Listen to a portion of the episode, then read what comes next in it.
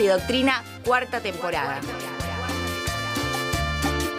Un programa descontracturado. Sí, que no, claro.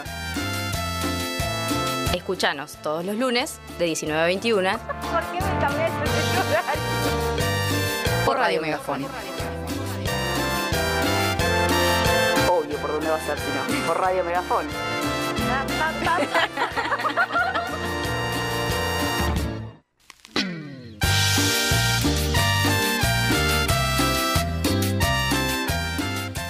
buenas tardes, querida audiencia de Radio Megafón. Acá estamos en vivo en un nuevo programa de Glitter y Doctrina en su cuarta temporada con mi compañera Azul Dragone. ¿Cómo estás? Muy buenas tardes. Buenas tardes a todos, todas y todes. ¿Cómo dice que le van? ¿Qué le van?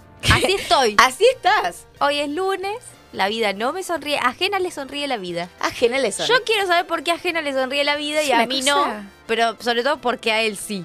Eh, bueno, son cosas para, para investigar, digamos. A, a la Basu no le sonríe No. la vida hace bastante igual. Escúchame una cosa, No decir muy buenas nada. tardes, ¿cómo estás? ¿Todo bien? Mira, mira. Ahí nos hace con la manito. Con la manito.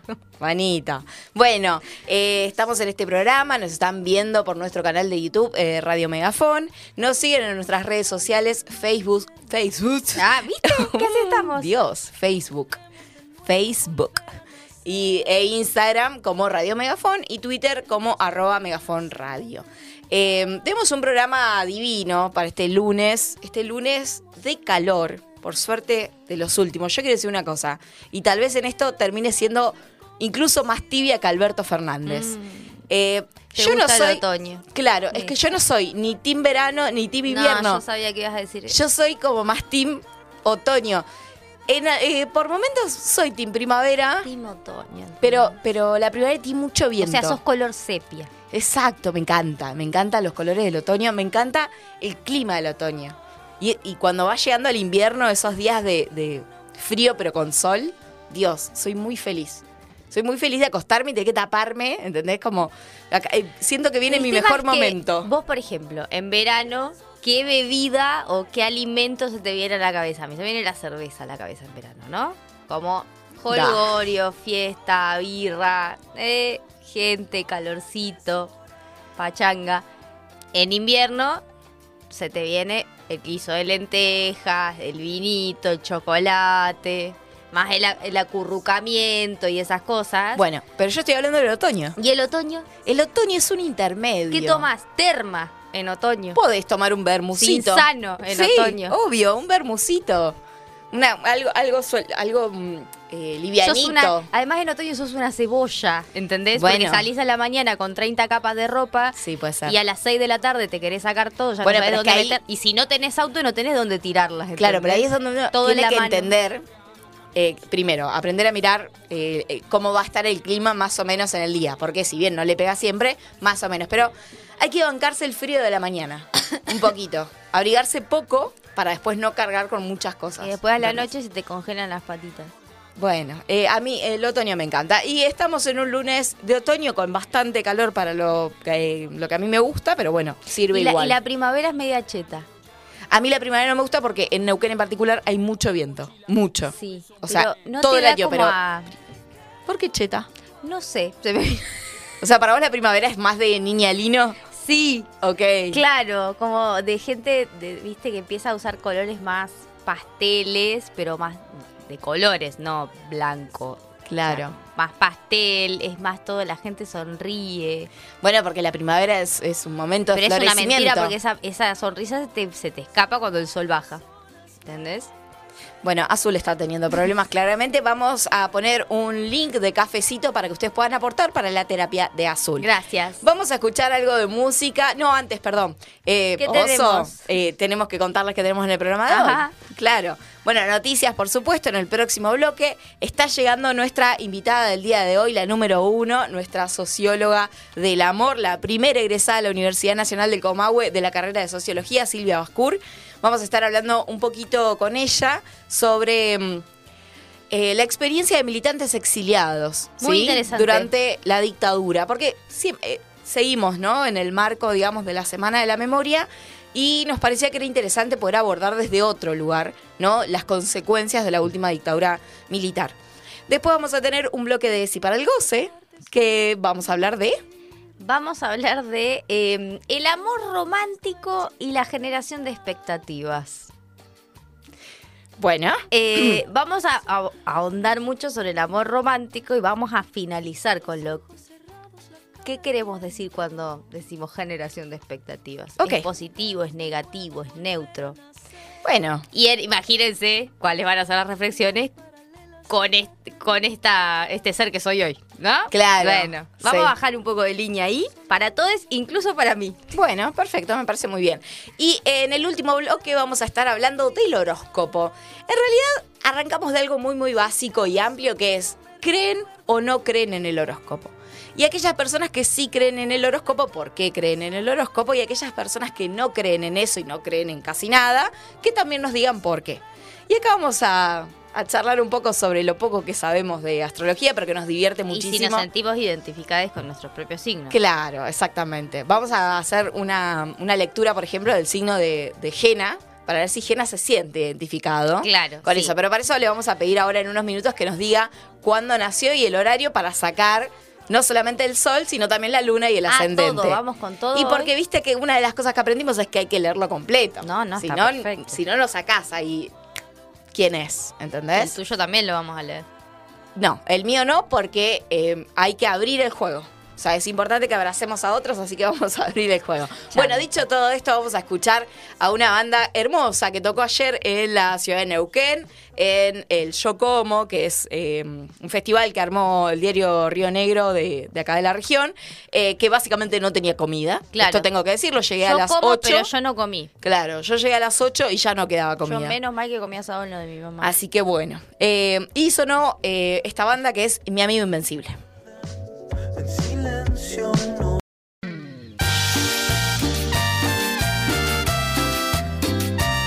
Glitter y Doctrina. Un programa descontracturado.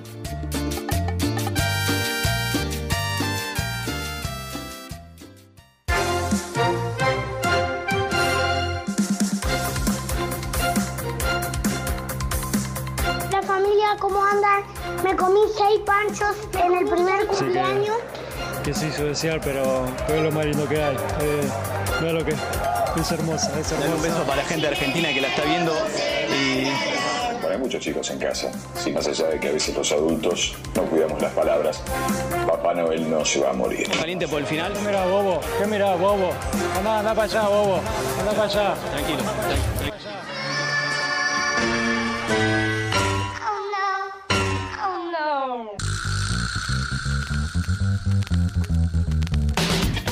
Ping-pong de noticias masticadas. Hepatalgina. Para tragar la realidad. Para tragar, para tragar la realidad. Ahora empiezan las noticias con el diario del lunes.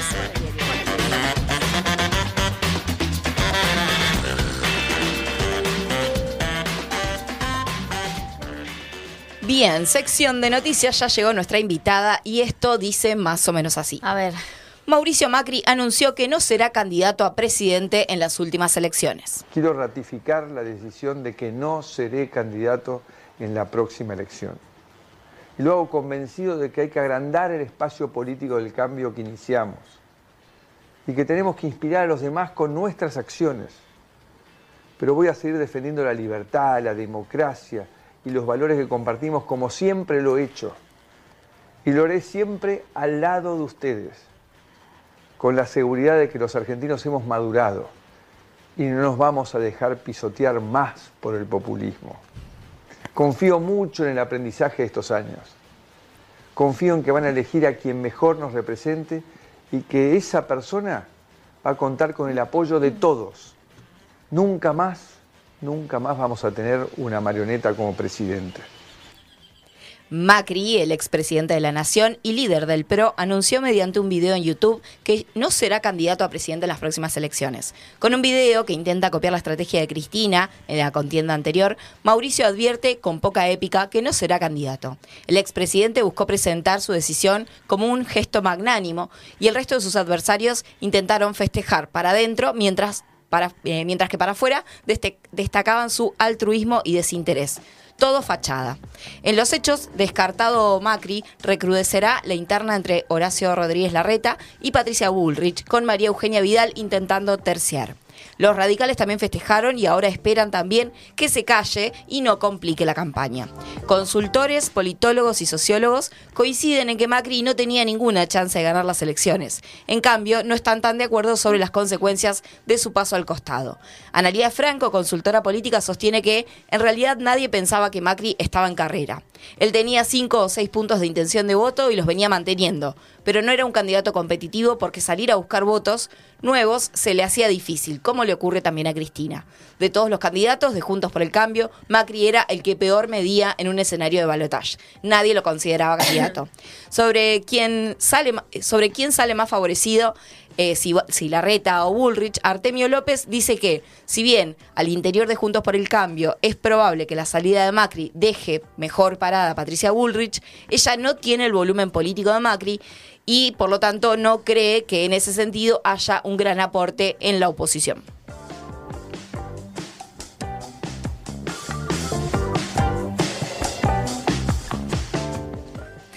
Cristina Fernández de Kirchner y líderes populares en el Foro Mundial por los Derechos Humanos.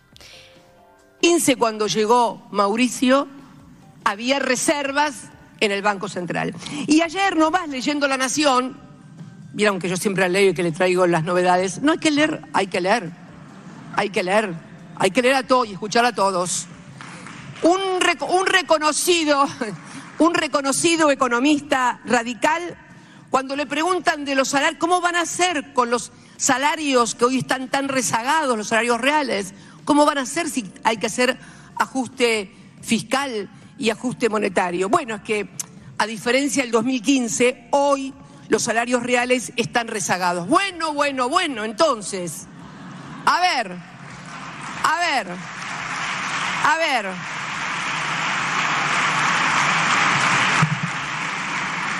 En el 2015 no había deuda, ni de empresas, ni de Estado, ni de familias. Tampoco estaba el Fondo Monetario Internacional, eso lo agrego yo. Además, había reservas en el Banco Central, por eso se pudo levantar el cepo. Y además, los salarios reales no estaban rezagados. Yo agrego, no solamente no estaban rezagados, sino que en dólares eran los más altos de América Latina. Entonces,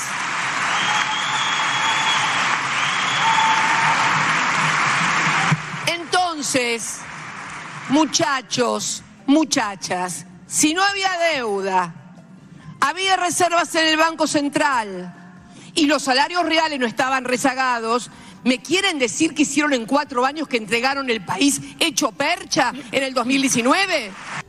Bueno, bueno, bueno, escuchamos un extracto del discurso de Cristina que cerró el Foro Mundial por los Derechos Humanos que se llevó a cabo la semana pasada en Cava. Los medios hegemónicos lo minimizaron, pero la semana pasada empezó con un contundente respaldo a Cristina Kirchner por importantes juristas y expresidentes de España y América Latina. Los demás expresidentes relataron sus propias experiencias al ser perseguidos, pero el caso de la anfitriona fue el más desmenuzado.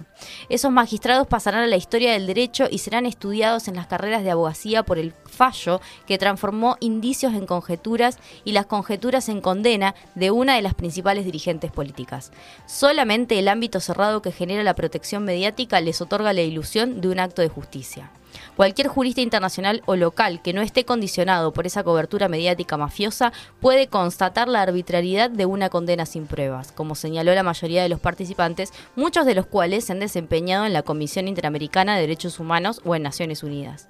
Lo notorio de estos tiempos es que más allá de que los medios hegemónicos quieran imponer, el cuerpo político de Cristina sigue creciendo y es desde nuestros espacios que tenemos que seguir un rotundo cese de la persecución política, una reforma judicial que reubique el rol de la justicia en el entramado nacional y que la proscripción no sea más una herramienta política de aniquilamiento. Hepatalgina para tragar la realidad.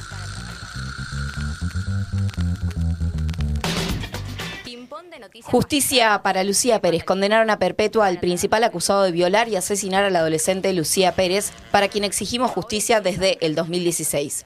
Ocho años después, tras innumerables movilizaciones y pedidos de justicia, Matías Farías recibió perpetua y Juan Pablo Ofidani 15 años, ambos acusados por el delito de abuso sexual con acceso carnal agravado. Tras el fallo, Marta Montero, madre del adolescente, aclaró que su pelea no termina, porque buscarán la misma pena para el otro imputado.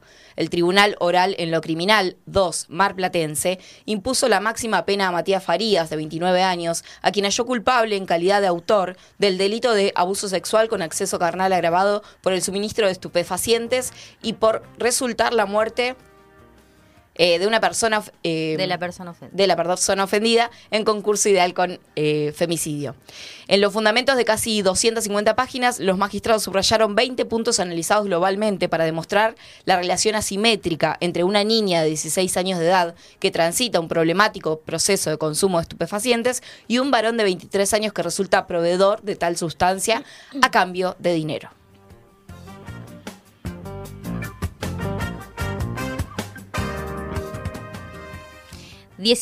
A con boleta única electrónica. El próximo domingo 16 de abril será la primera vez que todos los ciudadanos y todas las ciudadanas de la provincia de Neuquén van a votar a través del sistema boleta única electrónica. Para que se puedan sacar dudas y entrar seguros al cuarto oscuro, la justicia de Neuquén realizó un simulador donde se puede probar el voto y revisar las opciones por categoría. Para conocer el simulador tenés que entrar a neuquén-2023.votar.com.ar.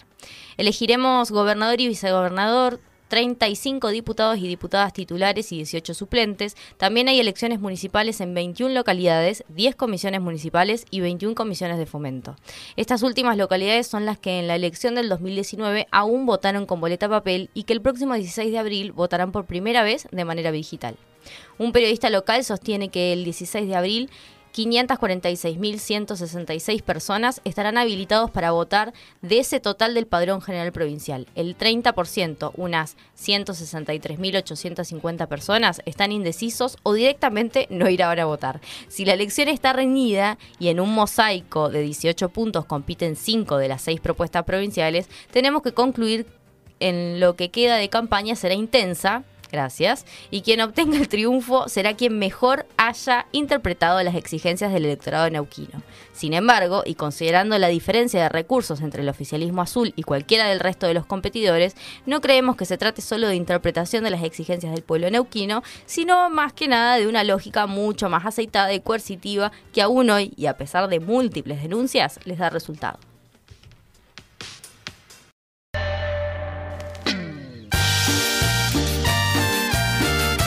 Estás escuchando Glitter y Doctrina por Radio Megafón.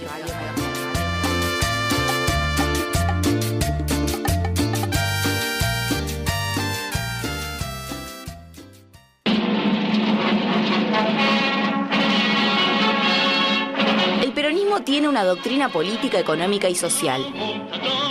El justicialismo. Esta es una filosofía de vida simple, práctica, popular y todo lo demás. Quédate a escuchar Doctrina Política.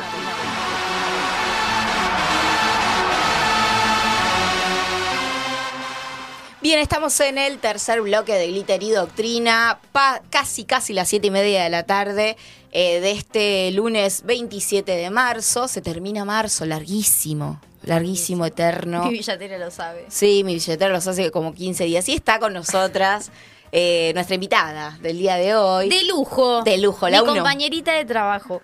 Nuestra compañía de militancia. La También. 1, la 1. Silvia Bascur, eh, socióloga y docente de la Universidad Nacional de Comahue. ¿Cómo estás? Muy bien, muchas gracias. Es muy buena. Tenemos aplausos. Estaba a punto de decir necesitamos un botón de aplausos. No, pero ya estuvo el lunes pasado. Gracias. La- pero vos no estuviste, claro. Eh, pero tenemos, tenemos botonera, el, el tipo está ahí como medio a pleno. Bueno, eh, Bueno, le gracias invitamos- por la invitación. Por favor. primero. ¿Cómo Siempre estás? estás bienvenida. Muy bien, muy bien. O sea, ella no lo sabe, pero seguramente va a ser como una suerte de panelista eh, Claro. que venga seguido, al menos una vez al mes, acá a la radio. Eh, bueno, Silvia, chicos, no traje los anteojos. ¿Querés que lo lea yo? No, no, ah, no. no. está bien. Bueno, ¿de qué vamos a hablar? Porque en realidad este, esta columna surgió pensando en justamente el 24 de marzo, la semana o el mes de la memoria. Eh, y pensar en hacer algo distinto a lo que hacemos todos los años, ¿no? Que es por a veces, a, a veces repetir más la cuestión de los desaparecidos, de la búsqueda de la identidad, además, a veces más político-económico, eh, planteando las cuestiones de, de- de lo cívico, digamos, de esta dictadura, de las consecuencias económicas que nos ha dejado. Eh, pero en esta oportunidad decidimos ir a otro lugar. El, el gato está en la ventana. Acaba de aparecer en la historia que estoy haciendo. Eh, el gato está en la ventana. Y está por entrar. Y, surgió la posibilidad de eh, charlar sobre un proyecto de investigación, va, una investigación en realidad que llevó adelante Silvia, que es la experiencia del exilio en las trayectorias militantes peronistas en el Alto Valle de Neuquén y Río Negro, donde se abordan ejes como la noción de la identidad política, en, en ese marco las reconfiguraciones y tensiones en torno a la identidad política peronista entre los 60 y los 70. Pensemos, vayamos ubicándonos, ¿no? Como situando esa identidad en este territorio y en el exilio siendo peronistas.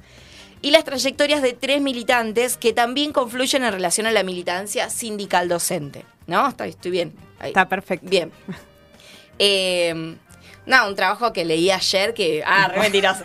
Eh, bueno, y entonces se nos ocurría que una de las cosas que no habíamos abordado nunca en estos cuatro años de radio tenía que ver justamente con la cuestión del exilio, ¿no? Esas con- no, no sé si, si la investigación aborda la cuestión de las consecuencias o cómo se vivió, pero, pero bueno, la idea es ir un poco desarmando. Y me parece además que es interesante porque tiene el foco puesto acá, ¿no? Sí, Mucho conocemos de los libros que hablan de los 70 en general, de películas incluso de exilio, pero poco sabemos o poco hay eh, eh, compilado sobre las experiencias en, en el Alto Valle de Río Negro y Neuquén. Así que, dicho todo esto, Silvia, te doy la palabra. Ah, bueno. Igual párenme cuando quieran. y- Ok. Yo voy a ir tomando nota como si fuera una clase. Dale. No, en principio no es casualidad que no se haya hablado del exilio, porque es un tema que está bastante invisibilizado en los estudios historiográficos y sobre todo eh, también desde una mirada política, digamos. Después lo vamos a desarrollar un poquito más, pero no es casualidad que no aparezca como uno de los temas fundamentales que se aborden cuando se aborda la etapa del proceso, digamos. Este, también decir que eh, partimos de la concepción de que hablar de exilio también es hablar de esa violencia sistemática, este, política, digamos, que se ejerció desde el Estado, que eso es muy importante porque vamos a ver en la historia de los, de los distintos exiliados y exiliadas eh, esta, esta idea de el exiliado que se fue de vacaciones, mientras acá estaba re complicado todo y, y como que estuvo de vacaciones, o que volvió y que este, incluso sus mismos compañeros y compañeras eh, Lo los juzgaron. culpaban, los juzgaban, estaban estigmatizados, entonces fue muy difícil más el retorno que la partida, de hecho. Claro. Y la partida para ellos, me- para ellos y para ellas, me imagino también pensando en, eh, en estas elecciones de vida que se hicieron, ¿no? En esta, en esta fuerte impronta que tenía el peronismo de dar la vida por y que exista la posibilidad de salvarse yéndose, ¿no? Exacto. Y ahí como que, no sé si, no sé si es así, pero me- se me ocurre que pueda parecer como cierta culpa también de estar dejando a la militancia de base, estar dejando a la familia, estar como... Sí, tal cual. De hecho, son procesos como muy, muy, muy violentos y como muy traumáticos. Los, pro- los procesos de exilio en las tres entrevistas, en las tres personas que yo, que yo entrevisté, se puede ver. Este, pero bueno, las tres personas, digamos, para contextualizar, eh, vienen de esta, de esta nueva izquierda latinoamericana que se traduce en Argentina con el peronismo, en el peronismo y sobre todo la juventud peronista. Este, vamos a ver que las tres personas eh, coinciden acá en la región con lo que fue el LEN, que era la línea estudiantil nacional, este, y tenían como su militancia en, algún, en un caso sindical y en los otros dos casos políticas, pero confluyen en la Universidad Nacional del Comahue Claro. y en el conflicto por la nacionalización, que para mí es re importante eso porque eh, muchas de las personas, tanto detenidas, desaparecidas como exiliadas, eh, tienen un, un pie ahí en la Universidad del Comahue. Entonces, este, es como, como bastante significativo. Y entre las cosas que se discutían en ese momento, o que llevaba, digamos, como reivindicación el movimiento estudiantil y este sector de, de estudiantes, que hablamos de estudiantes de clases medias, o sea, también era un componente que también hay que destacarlo. Eh, en alianza con los sectores populares, pero sobre todo estamos eh, hablando de, estudiantes que vienen de esas nuevas clases medias, primera generación de estudiantes universitarios en sus familias. Este, y bueno, dentro de las reivindicaciones que tienen en, su momento en el conflicto de la nacionalización, era eh, pensar la universidad, primero eh, pelear por la, por la nacionalización, este, hasta ese momento lo que era existía era la Universidad de Neuquén, Claro. que había sido fundada en el 64. Que era, eh, que estaba ahí en Belgrano y Salta, donde hoy es la 201. Exacto, funcionaba ahí en, Bel- en Belgrano y Salta. Y, mm, y desde los sectores dominantes, tanto de la provincia de Río Negro como de Neuquén, tenían una mirada de la universidad como tecnocrática, como que tenía que formar esos, este, esas personas que contribuyan al desarrollo y a la modernización de las dos provincias. Este, y este, este, este colectivo estudiantil eh, iba más allá, pensaba en una transformación radical de la sociedad, pensaba, digamos, estamos hablando de esa izquierda radicalizada y, y politizada de los 70. Este, y se traducía tanto en lo sindical como también en la militancia política. De hecho, una de las entrevistadas fue la primera diputada en el 73 este, por la juventud peronista, por el cupo de juventud, este, la primera diputada eh, por el partido, por el Frejuli, pero habían fundado el, Partido Peronista Auténtico.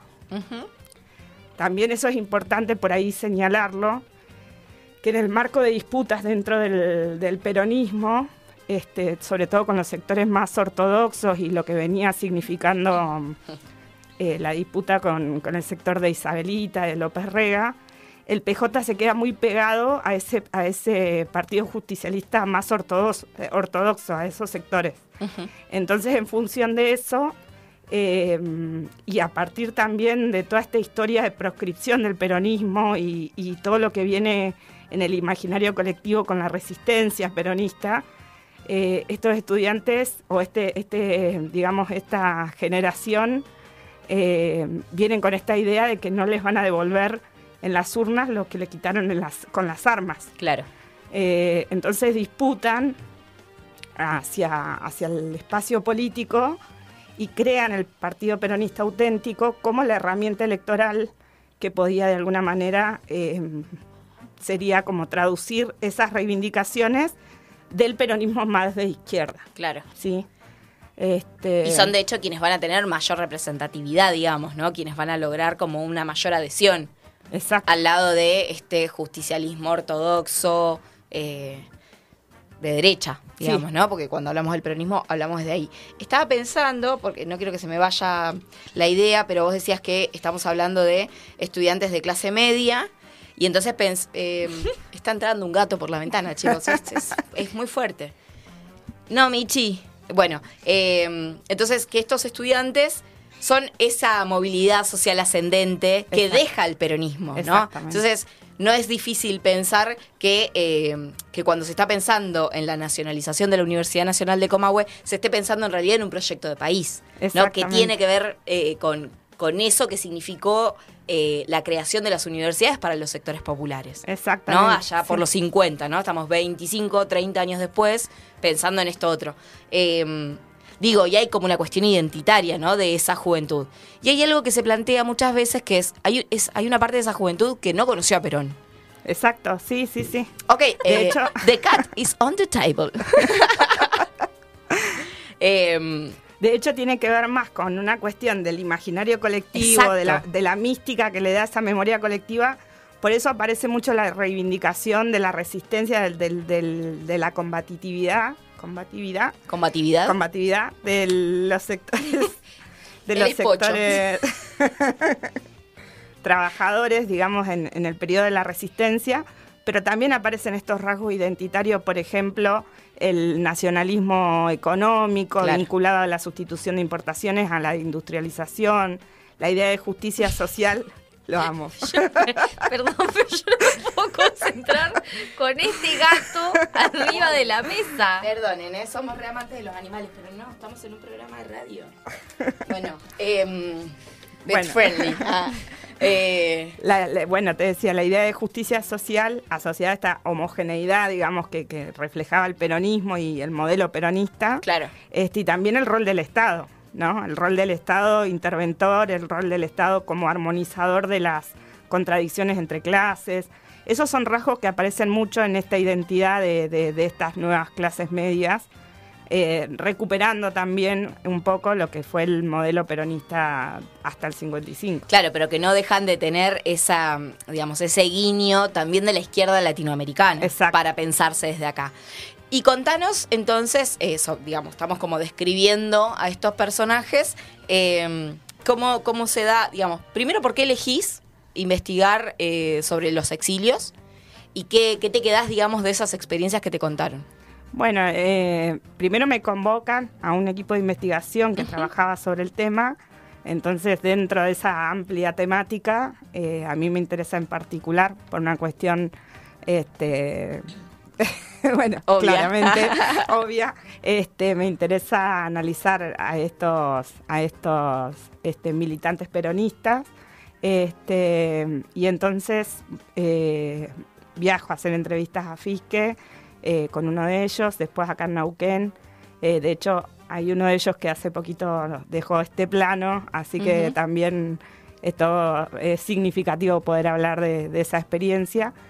Pero en principio, eh, los tres, en los tres casos, este, en, en uno de los casos directamente, en dos de los casos habían estado detenidos. Este, en uno de los casos puede, logra eh, tomar la opción para irse del país, que, que en un momento se había quedado como en suspenso esa posibilidad, este, legalmente, digamos, y después se habilita.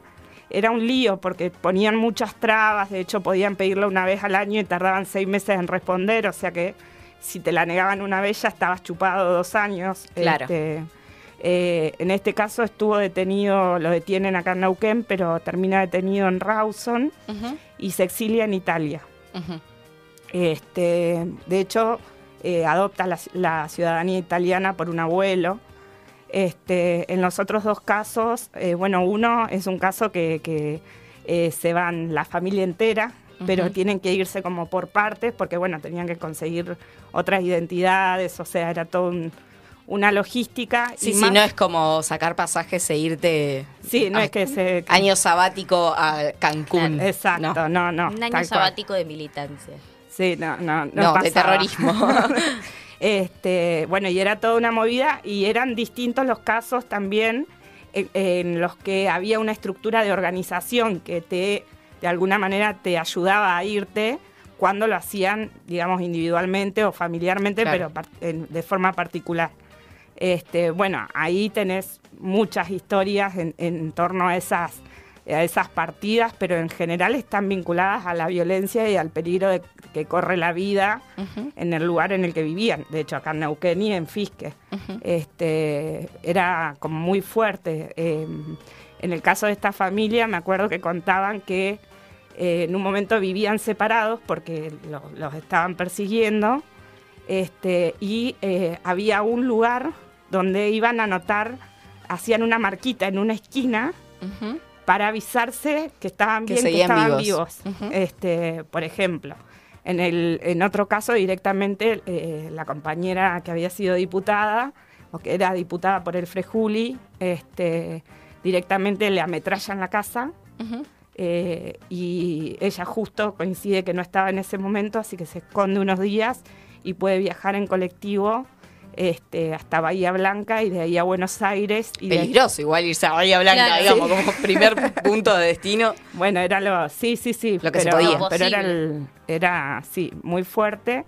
Y eh, los países receptores más comunes en general fueron México, España, Italia y después otros países en general, pero sobre todo esos tres países, eh, en estos tres casos son los tres que los reciben. Eh, en el caso de, de esta compañera diputada, ella pasa por España este, y de hecho se generaban redes de solidaridad Claro. y de y de acompañamiento cuando llegaban a los países receptores. Y en España la recibe el otro compañero que es eh, docente, que había sido docente en Fisque, que también lo entrevisté. Entonces tenían como una historia en común ahí Claro. también. Eh, y, y bueno, y todo lo que significa es, un, es muy traumático. Ese proceso ella termina sumándose al movimiento este, montonero, digamos, en el exterior, y después finaliza, o sea, queda su lugar de residencia en, en México. Este, y en los tres casos, o, o en general, la tendencia es que eh, siempre vivían o percibían ese exilio como una cuestión transitoria, Claro. ¿no? Como este, hay un caso que contaba que no se compraba muebles ni nada porque era como, estoy- Voy a en volver. cualquier momento voy a volver. Claro. O sea, ¿no? Nunca Este, guardaban la valija al final de No, no, pero- siempre tenían sus cosas listas para volver. Este, Más o menos en qué años se fueron estas personas que vos entrevistaste y en qué años volvieron. y eh, se fueron entre el 76 y te- 77 Sí. Y volvieron después ya con, con la democracia. Ajá.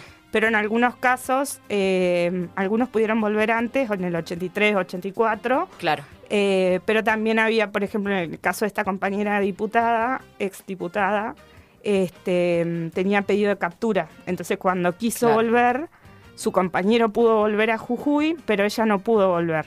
Claro. Y tuvo que esperar hasta el 88 a poder volver a partir de, de, bueno, de, todas la- las transformaciones que hubo en, en términos legales y todo eso. Claro.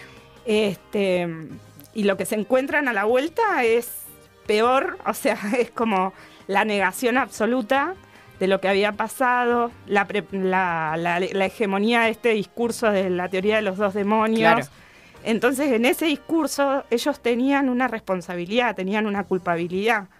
Este, y, y contaba uno de ellos eh, que le decía a los compañeros, pero no podemos dejar de hablar. Que, que era como, la tendencia era como, no, no hay que hablar sobre eso, o hay Claro. que... No, no podemos dejar de hablar, porque si, si hablamos, la- yo no me quiero olvidar ningún nombre, no me quiero, no me quiero olvidar ninguna cara, o sea, este, la, la- la importancia de, de tener esa memoria y esa... Esa este, experiencia viva ahí. Sí, sí, tal cual. Eh, me imaginaba, bueno, esta, este retorno, esta, esta, no, esta no bienvenida, digamos, y cómo fue mm, para ellos volver a instalarse. Ellos volvieron todos a la región, se fueron a otros lugares primero, vinieron a militar acá. No, en general volvían, este, en el caso de, de una, la, bueno, la compañera que era docente además, este, se instaló en Aluminé, este, y en los otros dos casos tuvieron una pasada por Buenos Aires, porque era irte sin nada y volver, sin, nada, o claro. sea, era tremendo eso. Entonces, hasta que pudieron re- recuperar y rehacer sus vidas, este, después ya se instalaron en Neuquén, pero tuvieron como una estancia en, en- en casas de familias de, de Buenos Aires. Este, porque aparte estaba esto también de, de no estar seguro si ya había terminado el peligro. Claro. De hecho, uno de ellos contaba que fue testigo en uno de los juicios este, de la escuelita y también en, en Buenos Aires. Este, contaba cuando, cuando desaparece Julio López, eh, lo primero que hacen es eh, irse a Buenos Aires, a la casa de la, de la madre de su compañera, este, porque era como, puede, o sea, puede pasar, puede Claro. volver a pasar. Una sensación de, de pánico y, y de tremendo, o sea, Sí, sí, sí, que uno no se puede. 2005. Claro, na- uno no se lo puede imaginar. Y sin embargo, claro, año 2005, y recién, digamos, el gobierno empezaba con estas políticas de derechos humanos, el gobierno de Néstor Kirchner, recordemos, que por supuesto va a ser después lo que uno abrace primero de, de es- de esos, de esos gobiernos kirchneristas, pero que en el 2005 también uno estaba medio ahí como, y no sabemos, ¿no? Y, y la desaparición de Julio López, digo, hasta el día de hoy sigue siendo difícil de asimilar, porque es en democracia, es en el siglo XXI, es después de haber avanzado con, de haber iniciado nuevamente con los juicios, después de haber anulado las leyes de obediencia de vida y punto final, digamos, como que era un contexto en el que no te lo, para uno que no lo vivió, no te lo esperabas, para aquellos que la vivieron, te rompe la cabeza. Claro, exacto. Vuelve a pasar. Sí, y encima de eso sumale que vuelven, siendo peronistas, vuelven, este, y lo que se encuentran es al menemismo. Claro, Un giro nada totalmente conservador, neoliberal, digamos. eh, ese, ese peronismo que a ellos los interpelaba, que los movilizaba, que los conmovía, ya no existía. ¿no? Entonces eh, se vuelcan, en, el- en los tres casos se vuelcan a la militancia sindical, tanto en Aten como Claro. en el gremio hay en Río ¿Unter? Negro, UNTER. Bien. Este, en UNTER y Aten. Este, se vuelcan a la militancia sindical porque ya directamente no tienen nada que ver Con, con lo- el con los partidos, digamos, Exacto, políticos. Y sobre todo con el peronismo Claro. reflejado en el, en el gobierno menemista. Este, así que bueno, eh, se vuelven a afiliar al Partido Justicialista este, ya con, con el kirchnerismo. Pero, Claro. pero ahí vemos también las tensiones en relación a la identidad, porque todos esos principios, esas, esas, este, eh, esas ideas que los movilizaban, también cuando vuelven es una piña porque no existe, o sea, no solamente que ya no, no existían, sino que aparece con un giro totalmente conservador el peronismo de la mano Claro. de Menem, este, más este, sumado a lo que significaba volver del exilio, el estigma que significaba y además eh, todo lo que implicaba para la familia, porque por ejemplo pasaba, pasó en varios casos en que hijas, en que las hijas, este, eh, por ejemplo, no, no las dejaban ser abanderadas porque no, no tenían la- los años de residencia en Argentina Claro. o porque habían nacido en el exterior. Entonces era como que no era ni argentina, ni española, ni Nada. argentina, ni mexicana. Simplemente nada. hijas de, Exacto. de peronistas, de exiliados. peronistas. Este, entonces, un montón de cuestiones que desde lo simbólico también era, eh, y en, en los dos casos que se da esta situación, la lucha que llevaban adelante como, como familia, digamos, para que les reconozcan ese, ese honor de llevar la bandera argentina, este, fue tremendo, porque era una cuestión de, no, nosotros y nuestras hijas son argentinas. Claro. Este, o sea, vivimos esta experiencia y tuvimos que atravesar esto, pero no dejan de ser argentinas. Entonces, bueno. Que es lo eh, simbólico para ellos, ¿no? De ese amor a la patria que podía simbolizar llevar la bandera en la escuela. eh, llegaron hasta el Ministerio de Educación de la Nación, o sea, a ese nivel, Sí. ¿no? Este, Claro, es, es la disputa de sentidos. ahí, Exacto. ¿no? De lo que significa para, para esas familias en particular. Quería, antes, porque se nos va a ir el tiempo, porque podemos estar hablando un montón, quería retomar sobre lo que planteaste al principio, que dijiste que lo ibas a desarrollar, que tenía que ver con la invisibilización, tanto académica como política, del exilio. Sí, ¿no? bueno, un poco esto que, que que venimos charlando, este, en el retorno, digamos, al país, eh, pasa esto, digamos, no hay una política, no hay un reconocimiento desde el Estado este, hacia ese sector que, que tuvo que exiliarse. De hecho, tenían el cuestionamiento desde los propios compañeros Claro. y compañeras y también desde, desde el sentido común, digamos, que se instala con esto de la teoría de los dos demonios, tienen el, el- el- el estigma desde los dos lugares y tampoco había políticas públicas que atendieran a ese sector, porque eh, hubieron después políticas de reparación en caso de hijos e hijas de desaparecidos, hubieron algunas políticas de reparación, pero este sector en particular es como que queda eh, en, un gris. Este que bueno, después con los años, eh, de hecho una compañera mía trabaja específicamente las políticas públicas en relación al exilio, pero después con los años eh, aparecen algunas medidas en particular, este, pero en ese momento en el retorno no, entonces estaban invisibilizados, digamos, desde lo académico no se, lo, no se recuperaba ese, esa, ese aspecto, este, los, los estudios sobre exilio aparecen hace muy pocos años, digamos, cuando empiezan los estudios sobre la transición democrática, Claro. pero muy, muy pocos, eh, digamos, muy poco se desarrolla. Este, y ahora hay como equipos de investigación en algunas universidades nacionales que lo están llevando adelante y lo están desarrollando, eh, pero es como una, un área de vacancia, si se Claro. quiere, desde lo académico. Y bueno, y desde lo político eso, no hubo respuesta desde el Estado. De hecho, el Estado eh, les negaba, digamos, incluso desde sus instituciones, les, les negaba el reconocimiento de su nacionalidad, de su, de su pertenencia al país, este, a ellos Claro. y a sus familias, ¿no? Este, así que es tremendo. Es un, es un golpe político bastante fuerte, digamos, ¿no? Porque eh, me da la sensación de que las personas que, que pudieron exiliarse, que eligieron y pudieron hacerlo, porque sabemos también que hubo otras que no, deben cargar con este estigma de quienes sobrevivieron en los centros clandestinos. Exacto. ¿no? sí. Digo, ahí hemos hablado en varias oportunidades sobre el caso de las mujeres ¿no? Y aquellas que sobrevivieron y que fueron... En el libro eh, Mujeres Guerrilleras hablan mucho de sobre el exilio y el juzgamiento Claro. de las que se fueron y de las que estuvieron dentro de los Centros clandestinos. centros clandestinos que hacían como de pareja, pero en realidad eran personas abusadas básicamente Claro. para poder sobrevivir, ¿no? Exacto. Como que esas dos eh, personas, la que se exiliaba, que era la que abandonaba la lucha y la que Sobrevivía. sobrevivía en los centros clandestinos eran como personas del mal para la militancia. Claro, No, y de hecho como hay- que es- les gana, a,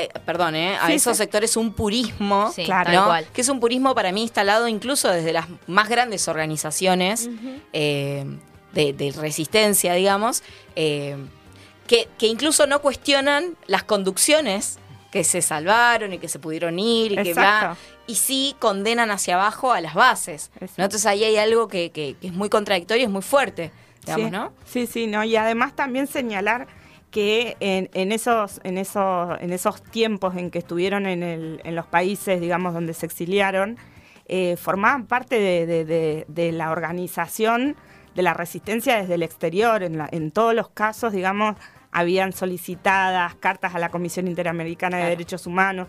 En todo, en todo momento implicaba eh, el compromiso con la denuncia activa, digamos, este, sobre lo que estaba pasando en Argentina, Claro. que eso tampoco se visibiliza. Este, Así que también es importante decirlo que no es que desarrollaron sus vidas con normalidad. No, no, tal cual. ni- Claro, sino no se que fueron a vivir enfrente a la Torre Eiffel a comer medias lunas y desentenderse No, no, no. de todo lo que habían vivido y todo lo que estaban viviendo sus compañeros.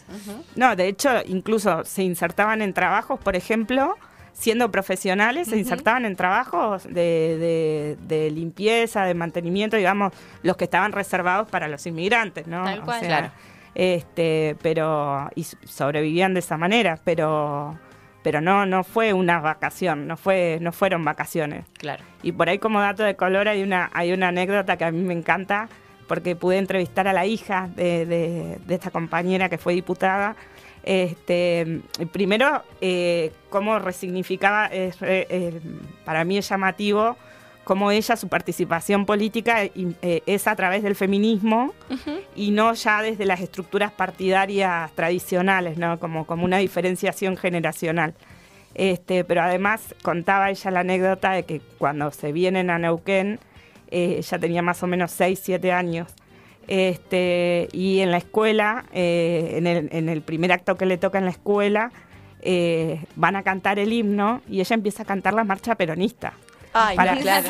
sí, para ella el himno era la marcha peronista. Claro. Háblame de adoctrinamiento. Bueno, Este. que yo creo que son igual cosas que tú- por ahí, no sé, en algunos ámbitos más, más chiquitos, más cerrados y más intensos, todavía pasa, digamos, ¿no? Sí, que los sí. niños aprenden primero a Leia Silvia va a Perón hacer eso. a hacer así. Qué lindo. Sí, sí, Y sí. le llama la atención, imagino. Sí, Por sí, sí, totalmente.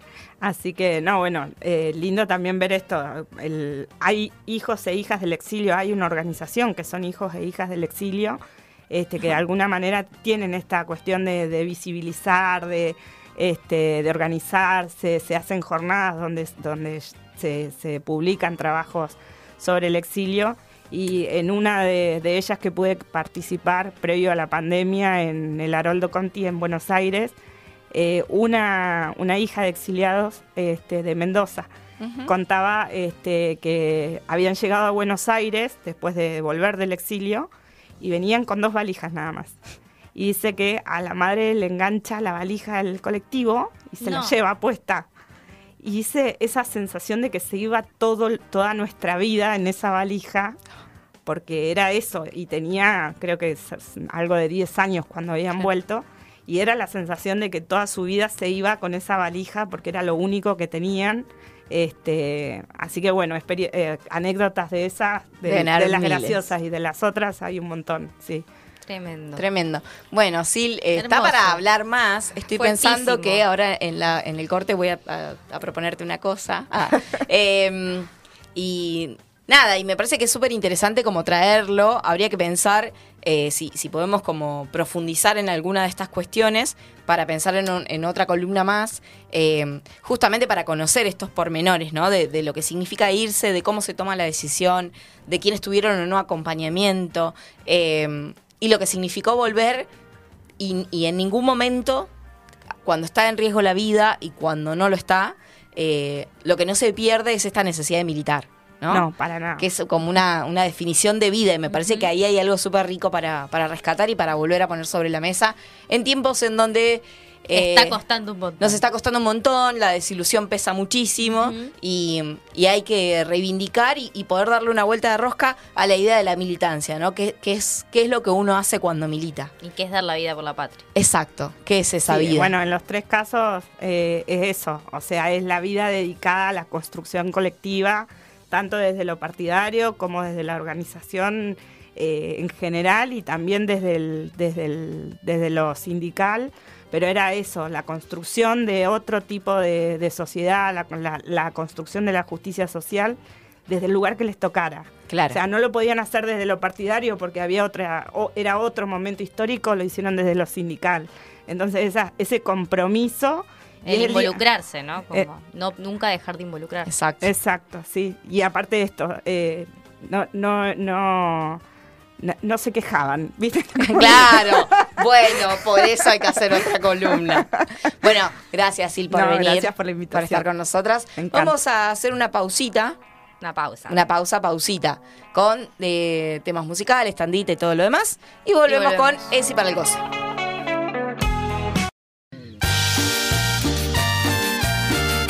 Glitter y Doctrina. Un programa de rosca y mucho glitter.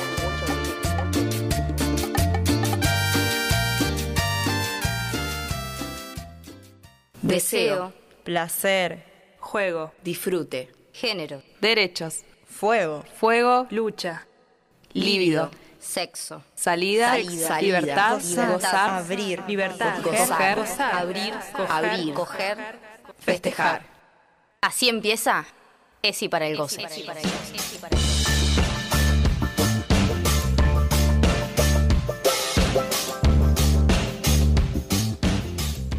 Bloque número 5 en este lunes 27 de marzo en Glitter y Doctrina y estamos en ESI para el goce, que es el momento en el que analizamos cosas para vivir mejor. Ah, re- me siento inutilísima. Bueno, eh, esto sería como una utilísima de, de la vida eh, Amorosa. amorosa, vincular, sexual, ¿no? Vamos viendo. Vamos viendo Vamos por ahí. viendo qué sale. Bueno, ¿y de qué nos vas a hablar? Nos repetís porque hay gente que se estuvo sumando ahora, así que contanos de qué nos vas, vas a hablar. Bueno, Rapidito. Voy a hablar de el amor romántico y las, la generación de expectativas Bien, o sea, lo que uno espera de la otra persona. de la que se enamora o De con la la que- idealización. Bien, perfecto. Vamos bueno, antes de eso, vamos a mandarle saludos a la Valen Parra, que estaba desde muy temprano conectada y decía, hola, bellas de mi cuore. A la Moni Zapata, que dice, hola, chicas, la saludo, buen programa. Y nos pide que le mandemos un saludito especial. ¡Feliz cumple! Feliz cumple, Abril, te queremos mucho. Eh, también Luana decía, eh, mensajito para, para Sil, del blog anterior, sos una genia Sil, te queremos. Y bueno, está la gente ahí del otro lado, están más tímidos hoy. ah, sí. Noé, Noé me escribió también por WhatsApp, me dice que está del otro lado. Tenemos preparada ya una columna con ella para el 27 de abril, así que vamos a ir contándoles de a poquito de qué se trata. Pero bueno, vamos a lo nuestro, o a lo tuyo. Vamos Yo no me voy a hacer cargo, ya lo digo. Todos nos tenemos que hacer cargo porque todos en algún momento lo hicimos. A ver.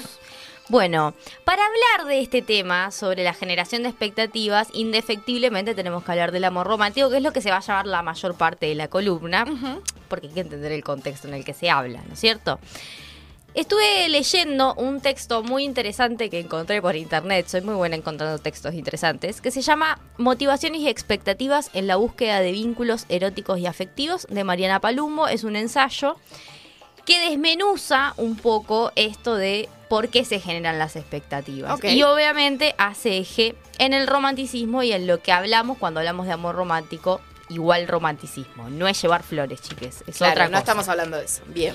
Y en una, en una parte del texto dice, el romanticismo jerarquiza las interacciones amorosas y el amor sexual o de pareja ha quedado encumbrado como vehículo para alcanzar la felicidad en un contexto de desregulación e incertidumbre. Ajá. Entonces lo que ella apela es a destruir la idea de que para autorrealizarse, ¿no? Debemos generar vínculos afectivos amorosos.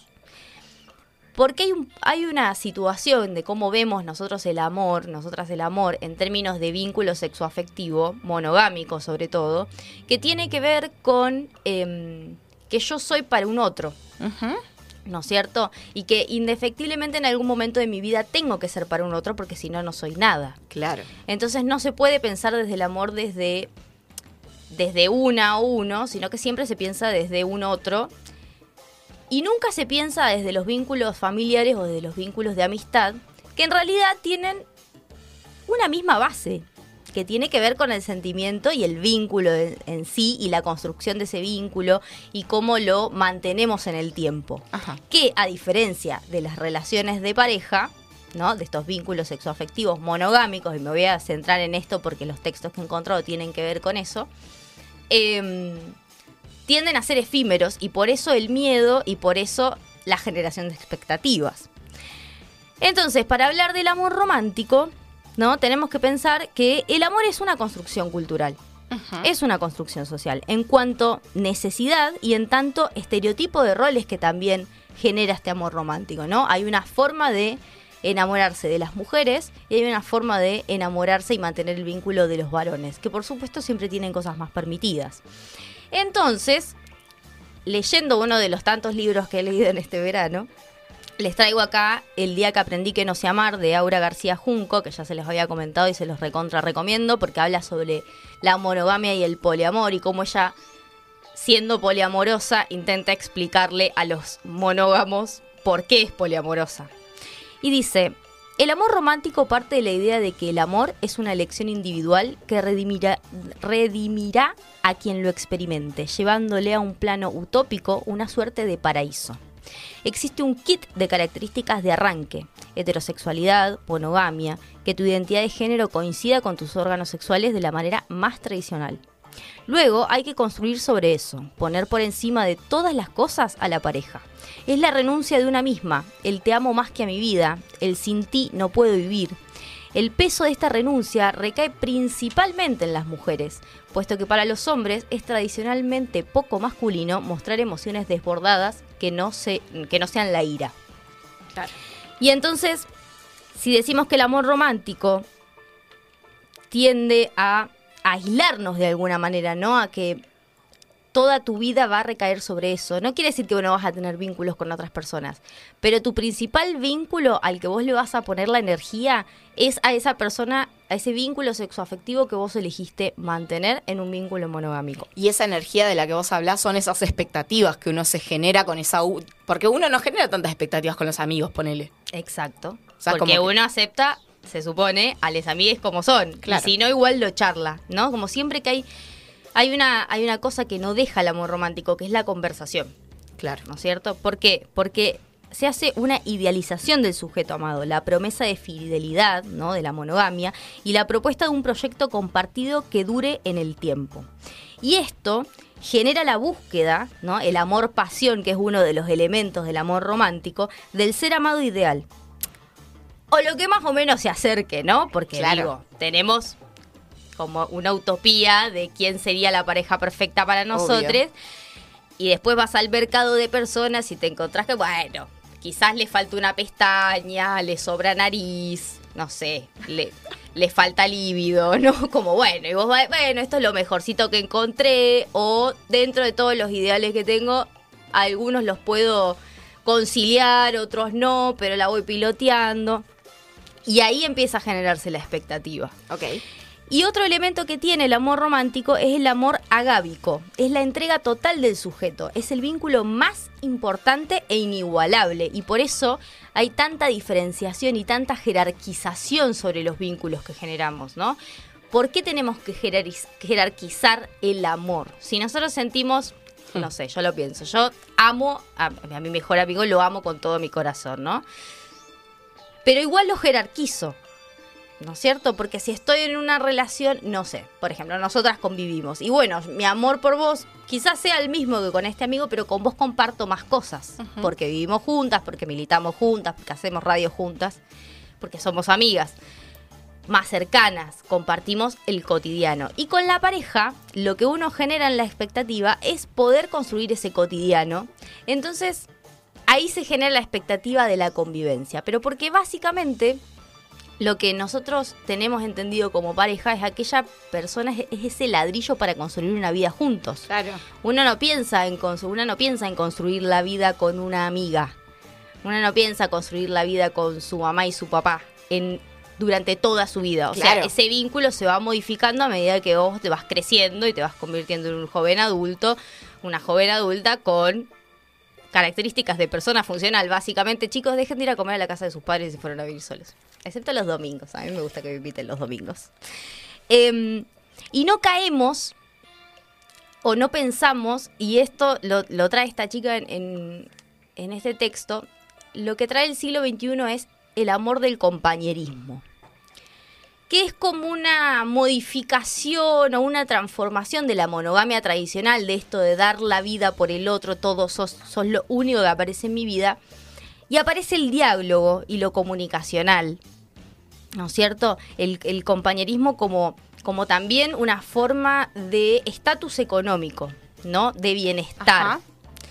O sea, el vínculo de pareja no está solo pensado, o sea, no es que no esté pensado, pero no está solo pensado en la conformación de una familia, sino también en la estabilidad que genera, en un mundo capitalista como este, Claro. estar con otra persona mucho tiempo.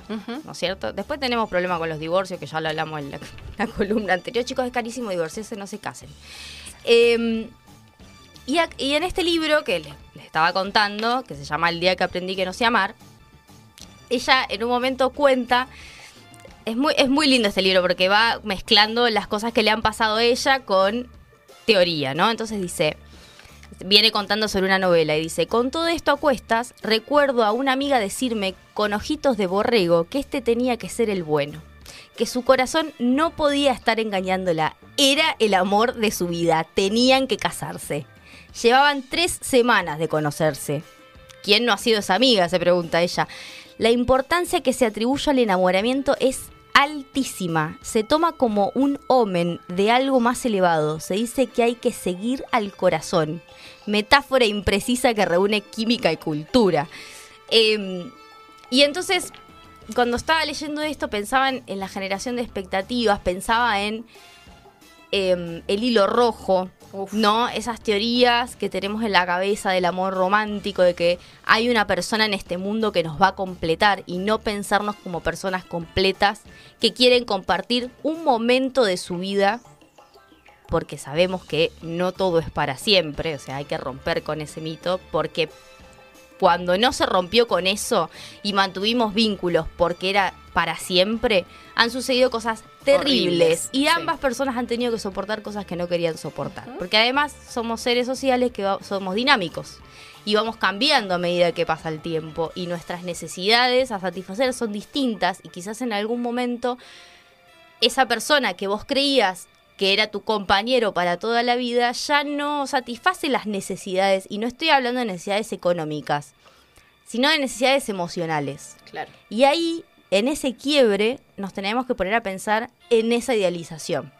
¿Por qué queremos que esa persona sea estática y que siga manteniendo las mismas circunstancias, la misma amorosidad, la misma forma con la que se conocieron, ¿no? Esto de ya no sos como antes.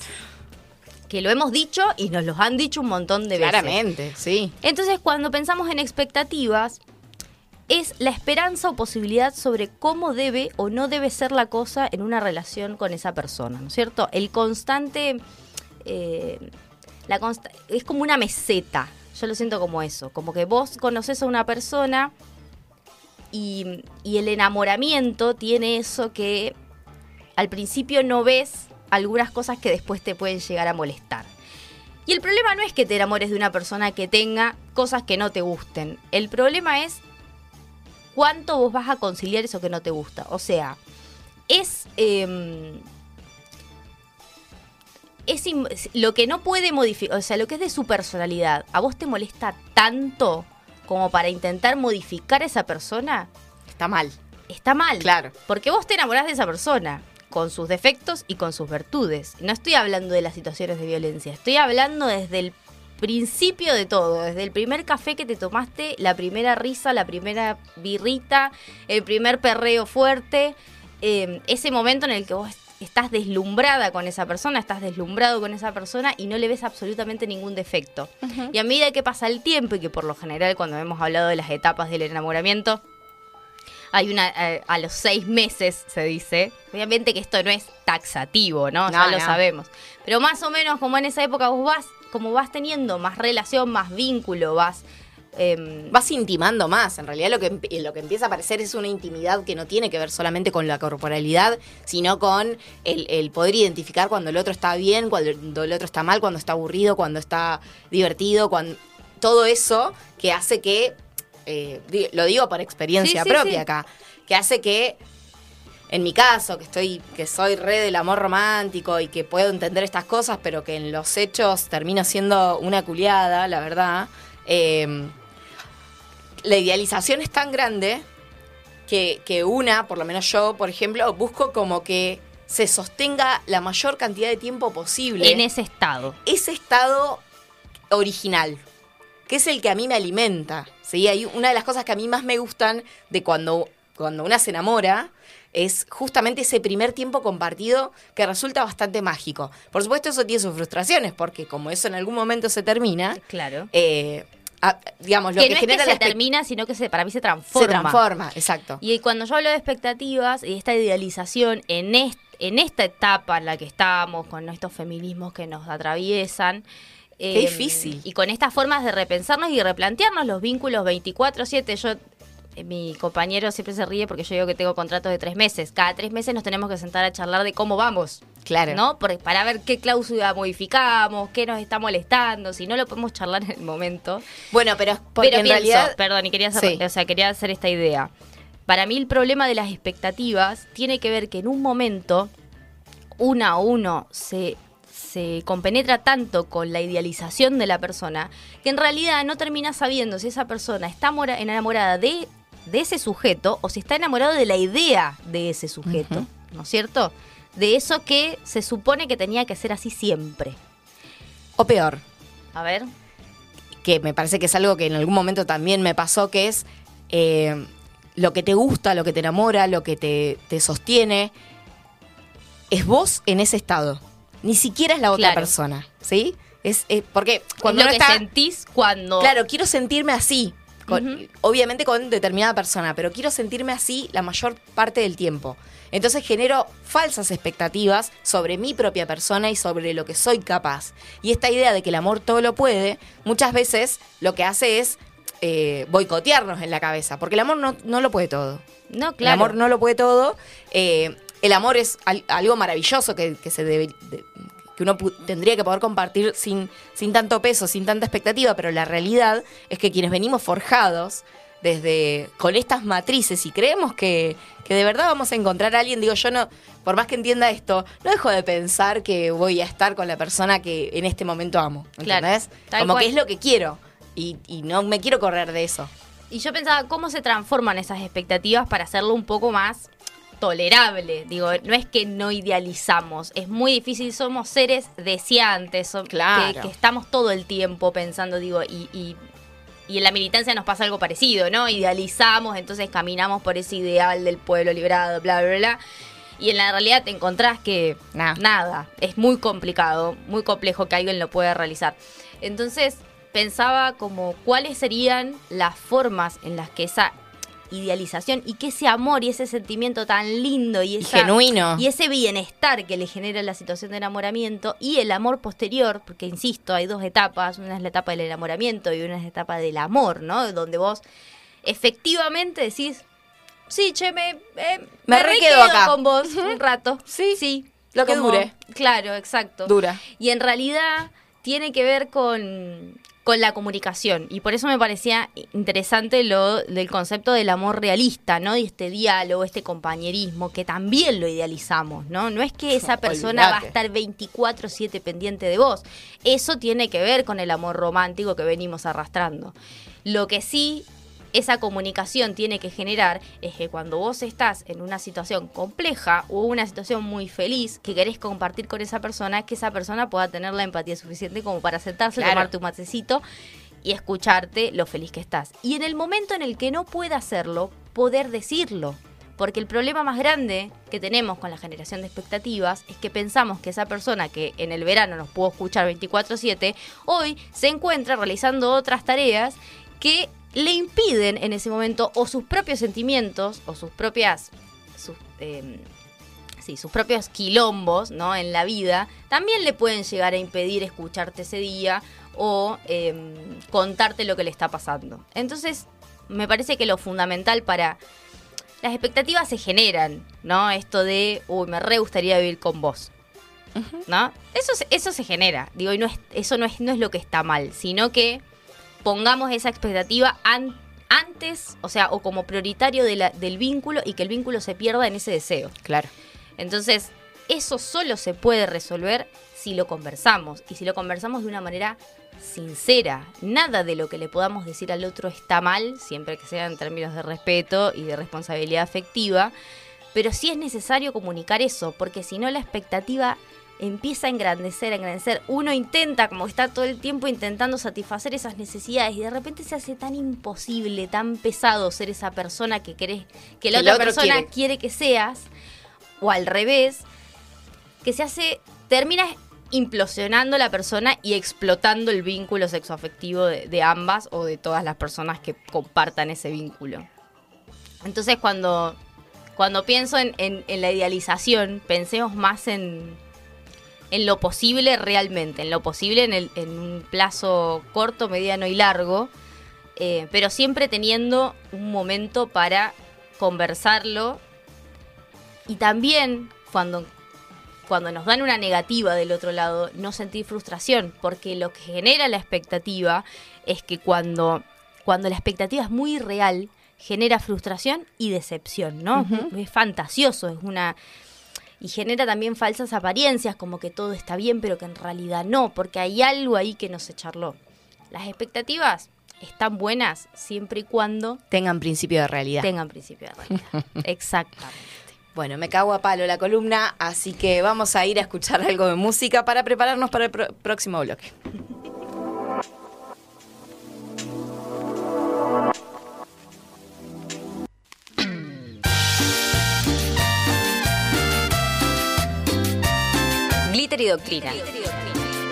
Un programa descontracturado.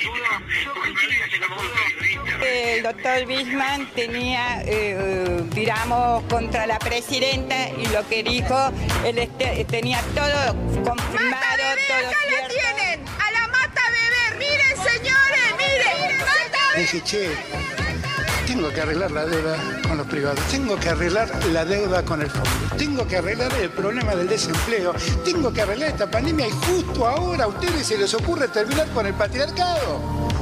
Gracias a Dios. Usted avaló la bomba la No, no puede ser semejante barbaridad. Mire, la Usted verdad, avaló la la bomba verdad, mire, la verdad, Usted avaló la bomba la no puede decir semejante ¿Vio? barbaridad. Usted no puede decir Nos semejante conocemos barbaridad. bien, ¿eh?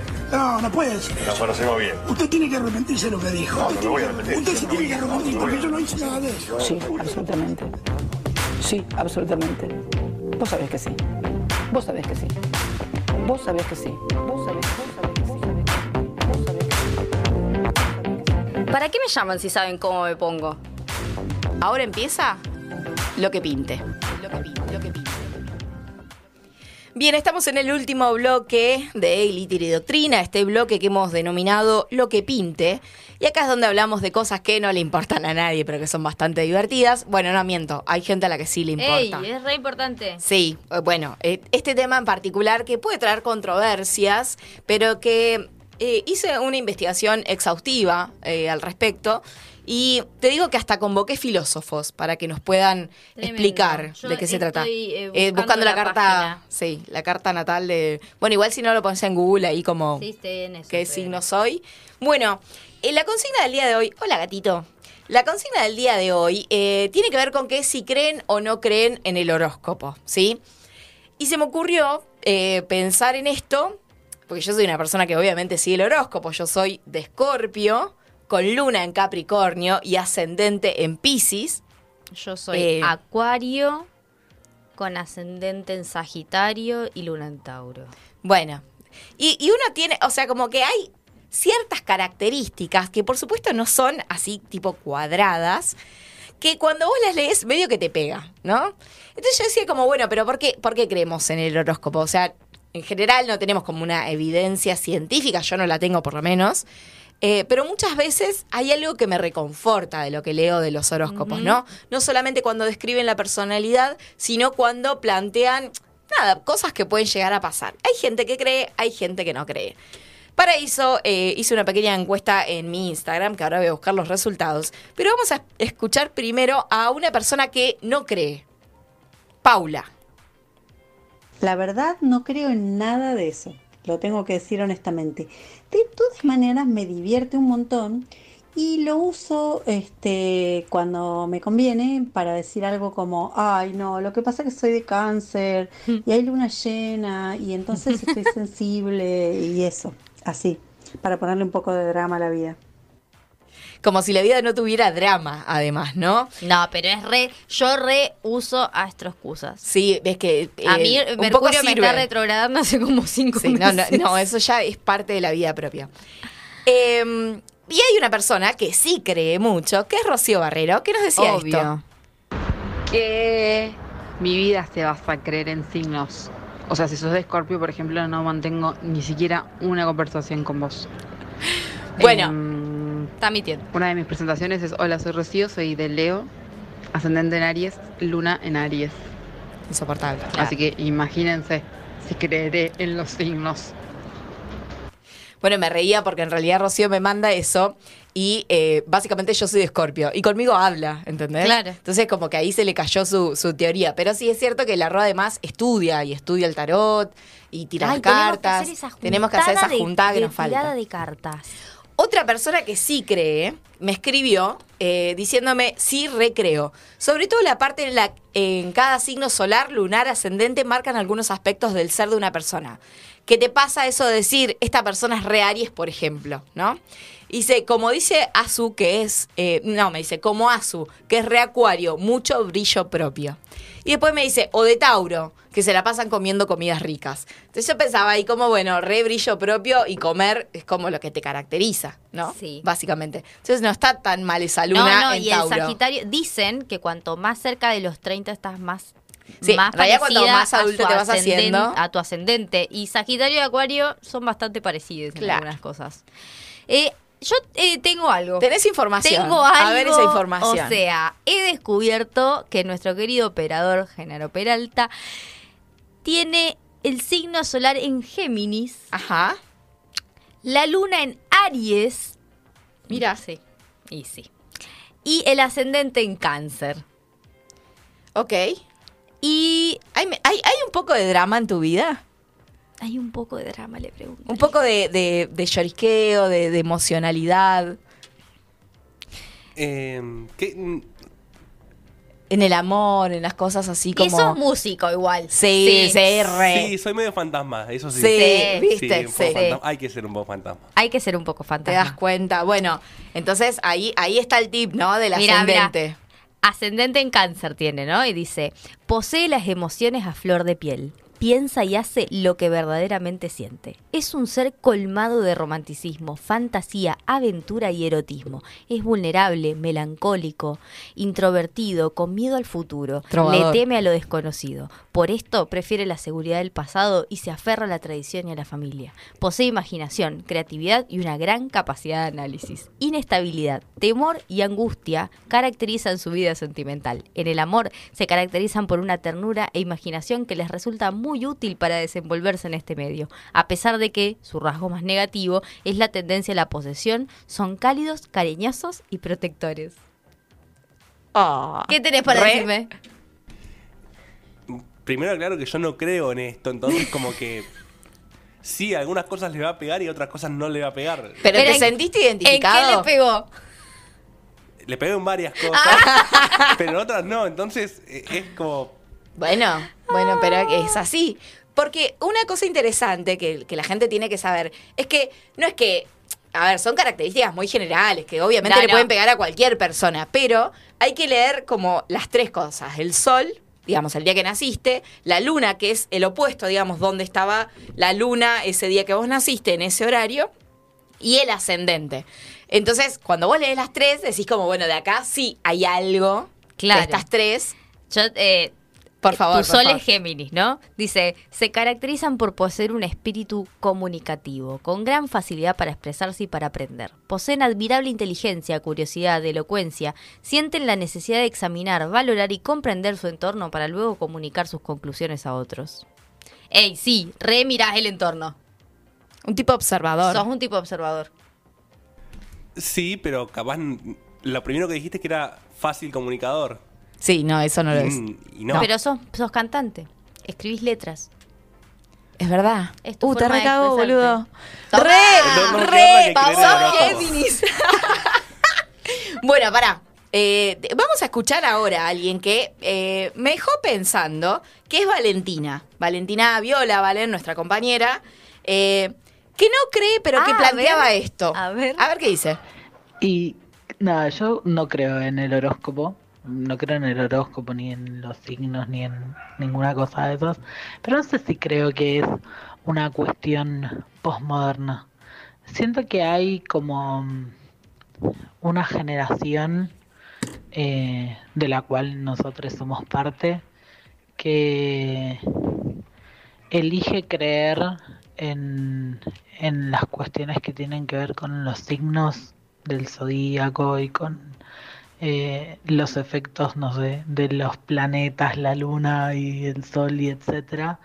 Porque me parece que también hay una necesidad de, eh, de, de no hacerse cargo de ciertas cosas que a uno le suceden, porque a veces tienen como demasiadas, demasiados efectos eh, emocionales por un lado y, y que hacen que uno tenga que hacer algo al respecto también por otro.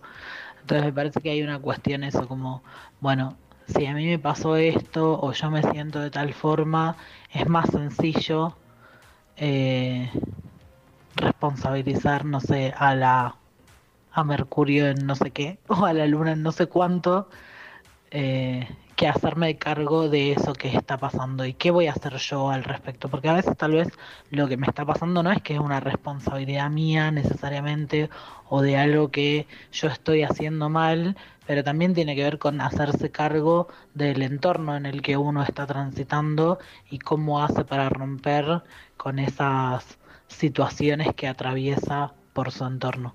No sé si se entiende lo que quiero decir. Bueno, Valen le pone seriedad al asunto, pero me parece súper interesante lo que plantea porque, eh, y esto da- va a dar pie para otra columna, digamos, ¿no? Pero eh, la idea, no sé si ustedes creen en el efecto mariposa, ¿sí? En, en las cosas que...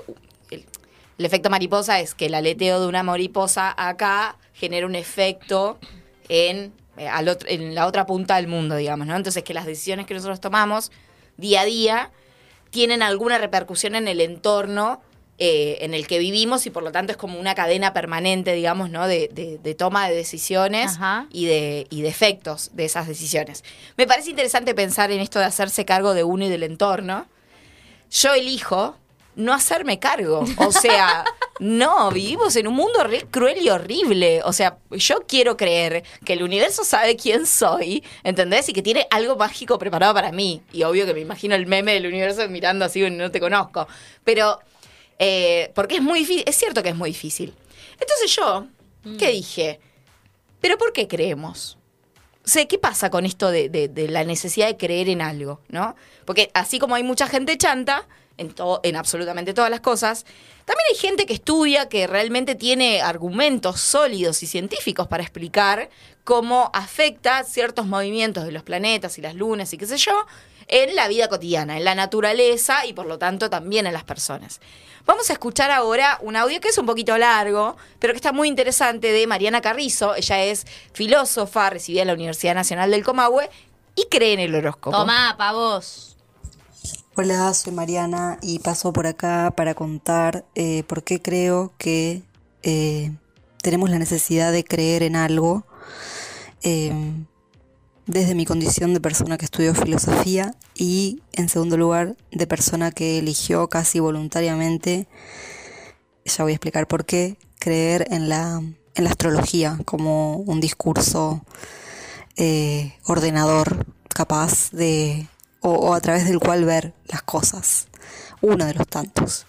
Eh, bueno eh, en la filosofía sabido es que desde siempre todos los sistemas de grandes sistemas de pensamiento le han dedicado un gran lugar al, aquello que no podemos ver ni tocar aquello trascendente o trascendental eh, desde la mitología que es el lugar desde el que sale este discurso y esta disciplina, pasando por Platón con sus ideas, eh, el primer motor inmóvil de Aristóteles, que es la forma en la que él le llama, llama a Dios, eh, pasando por Descartes y el ge- genio maligno, eh, pasando por incluso Nietzsche, que es el anticristo básicamente, eh, le ha dedicado gran parte de su obra a, esta idea, ¿no? De Dios. Entonces, bueno, en algún punto como persona súper atea que era, antes de empezar la carrera, llega un momento en el que empecé a cuestionarme esa forma tan materialista, en el sentido de pensar que lo que hay es lo que existe o lo que podemos ver y tocar. eh, y empecé a, pensar que, bueno, que mi propia disciplina surgía de, del mito que era considerada por otras ciencias una pseudociencia o incluso un conocimiento más débil que, que otros. Entonces dije, bueno, mi lado es, es este, el de la superstición y, y lo oculto. Eh, y bueno, si bien hay muchas ramas, está la filosofía política y otras, filosofía de la ciencia incluso, que no estarían de acuerdo con lo que digo, eh, sí eh, empecé como a, a considerar la posibilidad de, de, de estudiar otros discursos acerca del mundo. Y ahí fue que apareció la astrología casi sin querer, como cualquier persona que abre Instagram o Facebook y encuentra data respecto de estereotipos en relación a los signos, que bueno, investigando un poco más eran arquetipos que habían estudiado gente como Young o otros pensadores muy importantes y que han sido, habían sido también expulsados de sus escuelas de pensamiento, como es el psicoanálisis, por ejemplo. Eh, entonces, bueno, me parecía un discurso bastante outsider y creo que hoy en día sigue siéndolo la astrología, por más que sea mainstream. eh, desde hace unos años, eh, sigue habiendo mucho hater, gente que, que, bueno, que dedica su vida a odiar a la astrología como discurso. A mí me parece un poco más eh, inofensivo de lo que parece, porque lo tomo de una forma menos restrictiva de lo que parece. La gente que odia la astrología suele decir que cierra, en el sentido de que es muy determinista, que, que establece como patrones de comportamiento, eh, y es verdad que así usada es una mala herramienta para ver el mundo. Eh, si vos me decís que sos de Géminis y yo te dejo de hablar, eh, creo que bueno, no está bueno. Pero si es más bien un puntapié para iniciar una conversación, eh, me parece interesante y divertido, como un juego. Eh, hay una astróloga, Lu Gaitán, que tiene un libro que se llama Reencantar el Mundo o algo así que, justamente habla de esto, ¿no? De, de, de ponerle una pizca de pensamiento mágico a eso que si no es muy, muy lineal y muy mecánico. y después hay otro astrólogo que me gusta mucho, que es Astromostra, que dice justamente esto, que la astrología no sirve para nada y que ahí está su gracia también, ¿no? En estos días que corren que todo tiene que servir para algo o para obtener una ganancia de algún tipo o lo que sea, creo que viene bien un poco de juego. eh, sin tener ninguna pretensión de eh, explicación científica cerrada y definitiva, eh, o algún poder explicativo que sirva para todos los casos, que es lo que pretende hacer la ciencia. Eh, en este caso es, son aproximaciones, son mapas, la carta astral es eso, un mapa del cielo, de cómo está el cielo cuando naciste, entonces se va complejizando muchísimo y, y sobre todo eso, creo que es eh, un discurso que bien usado puede ser eh, motivo de, conversación y mal usado puede ser como algunos casos que escucho últimamente que le pedían el currículum eh, a personas eh, preguntándole su carta astral para tomarlos o no en un laburo. Y bueno, obviamente esos son los efectos del neoliberalismo. Ahí es el capitalismo el enemigo, no la astrología. Eh, besito. Bueno, Esa es la generación Z que ya está en los lugares. Sí, claramente, que están en, en recursos humanos y son los que toman los currículum. Bueno, me parece muy interesante en realidad el planteo que hace Mariana por muchas cosas, eh, porque justamente el, eh, los antihoróscopos ¿no? suelen pararse en un lugar, no sé si de hater, no, no, yo mucha bola no le doy a, a los odiadores seriales De utilidad. de todo. Eh, pero me parece que está bueno el planteo de que, bueno, es una forma de ver el mundo, ¿sí? Y así como hay gente que elige las religiones para ver el mundo, para verlo, para entenderlo, para... eh, no está mal pensar que desde la astrología hay una posibilidad de ver el mundo y de entender y entenderse uno mismo parado en determinados contextos. A veces cuando estás en una situación muy compleja y no sabes cómo resolverla, un mimito del horóscopo. Claro. Como para decir, ah, bueno. Muy mito el era horóscopo que diga, hoy no, pero en tres días eh, la luna aparece en tal lugar y ese día vas a tener un montón de energía para tomar una decisión, ¿no? Nada, no, no, digamos, la idea es que los horóscopos no nos condicionen, ¿sí? Si uno lo toma así rígido y pasa esto que decía Rocío riéndose como, bueno, si me encuentro con alguien de Escorpio no le hablo, cuando, cuando el planteo está en rígido, obviamente no permite nada, como las religiones. Cuando las religiones son tan rígidas y no permiten ser y hacer, también sucede lo mismo, ¿no? Te aleja, te separa. Entonces me parece que está bueno pensarlo como eso, ¿no? Una forma de ver el mundo entre muchas otras. ¿no? Tan válida como otras.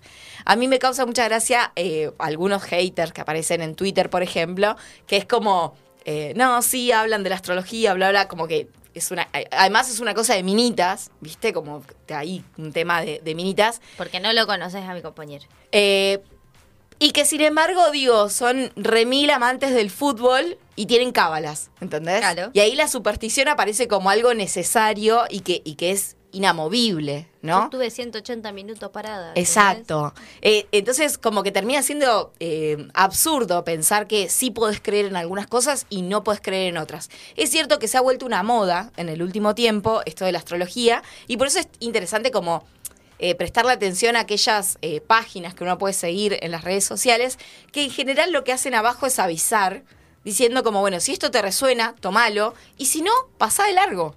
O sea, si lo que estoy leyendo, por ejemplo, ¿no? Gente que lee las cartas, ¿no? Y que, y que hace tiradas y qué sé yo. No sé, yo cuando era chica agarraba un libro y decía, ay, no sé qué hacer con tal cosa, libro cualquiera. Y abría una página y decía, ok, est- este es el camino. Porque necesitaba algo externo que me dijera, es por ahí, ¿entendés? O no, no lo hagas. Estas señales que le pedimos al universo que te dicen, no, no vayas por ahí. Uno dice, no debe ser esa señal para mí, ¿no? Porque en definitiva uno decide qué hace con su vida, ¿no? Y toma decisiones todos los días respecto a eso.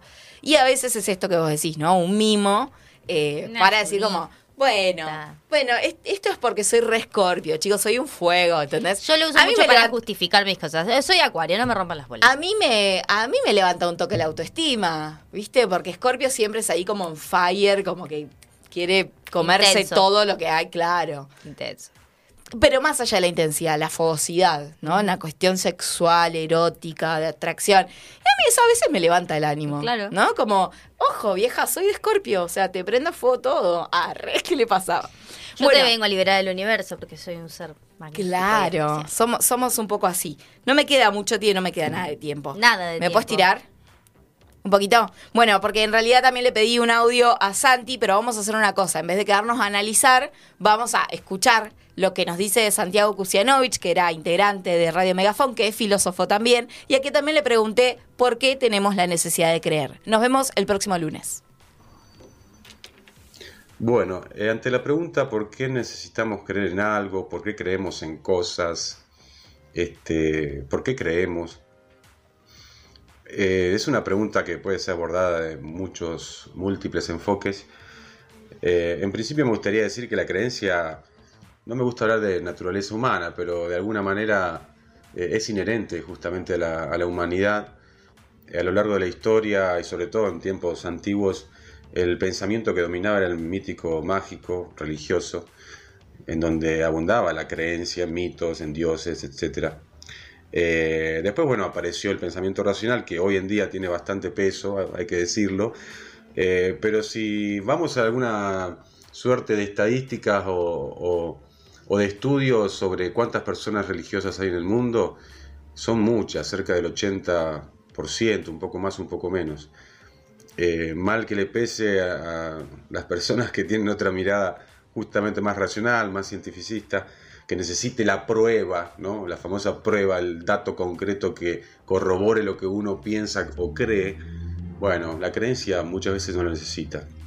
Aunque también hay que decir que incluso este, teniendo un pensamiento racional uno puede creer.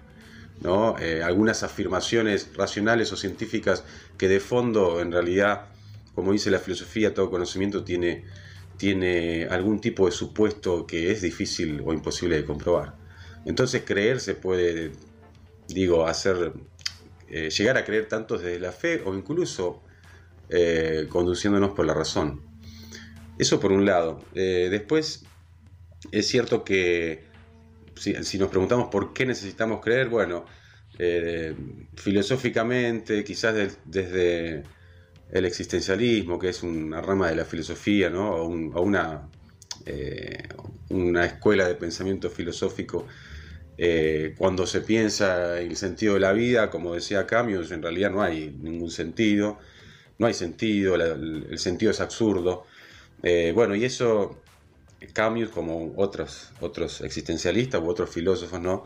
Eh, de alguna manera nos trae eh, sobre la mesa el hecho de que no solamente hay un sinsentido, sino que ese absurdo o ese sin- sinsentido posible de la vida, uno puede estar de acuerdo o no, lo que demuestra también es cierta este, imperfección ¿no? de, de lo que somos. eh, somos seres incompletos, imperfectos, finitos, etc. Eh, porque de hecho si fuéramos dioses podríamos encontrar sentido a las cosas. Y sin embargo muchas veces eh, caemos en crisis, por decirlo de alguna manera, y necesitamos creer en algo. Esto la psicología también lo desarrolla. Este, bueno, parte del edificio teórico de Lacan en relación al deseo, bueno, trae el, el- concepto de falta. Uno podría decir somos seres en falta, ¿no? lacanianamente hablando. Eh, Lacan creía que el deseo incluso es expresión de una falta de ser. Entonces, de fondo, desde este lugar, ¿no? Ah, uno, al menos mi lectura es que por ahí necesitamos creer en algo porque eh, hay algo que, que, que no tenemos o, o hay algo que es constitutivo nuestro que, que tiene que ver con un, no hay o un vacío, ¿no? o la misma finitud o la misma imperfección, etcétera, que nos lleva, diría Lacan, a que todos, a que podamos decir que todo el mundo es neurótico, ¿no? Eh, que todo el mundo busca una salida o suplir aquello que en el fondo no está y que, que, bueno, eh, de alguna manera lo sentimos. Sentimos esa, esa cosa que no hay o aquello que no tenemos. eh, y bueno, este, construimos eh, deseos, diría Lacan. Esto, esto sí tengo que decir que lo- por ahí lo podría mejor explicar mejor alguien de, formado en psicología, pero bueno, algo leí de Lacan y me gusta. Eh, bueno, en definitiva eso. Eh, la creencia es parte de nuestra mm, humanidad y a su vez también lo último también nos define, de- nos ayuda a definir nuestra identidad, porque cuando adoptamos una creencia eh, construimos una determinada cosmovisión del mundo y a su vez nos ubicamos dentro de esa cosmovisión. Por lo cual eh, es importante porque justamente eh, ayuda a constituirnos como, como subjetividades, como personas.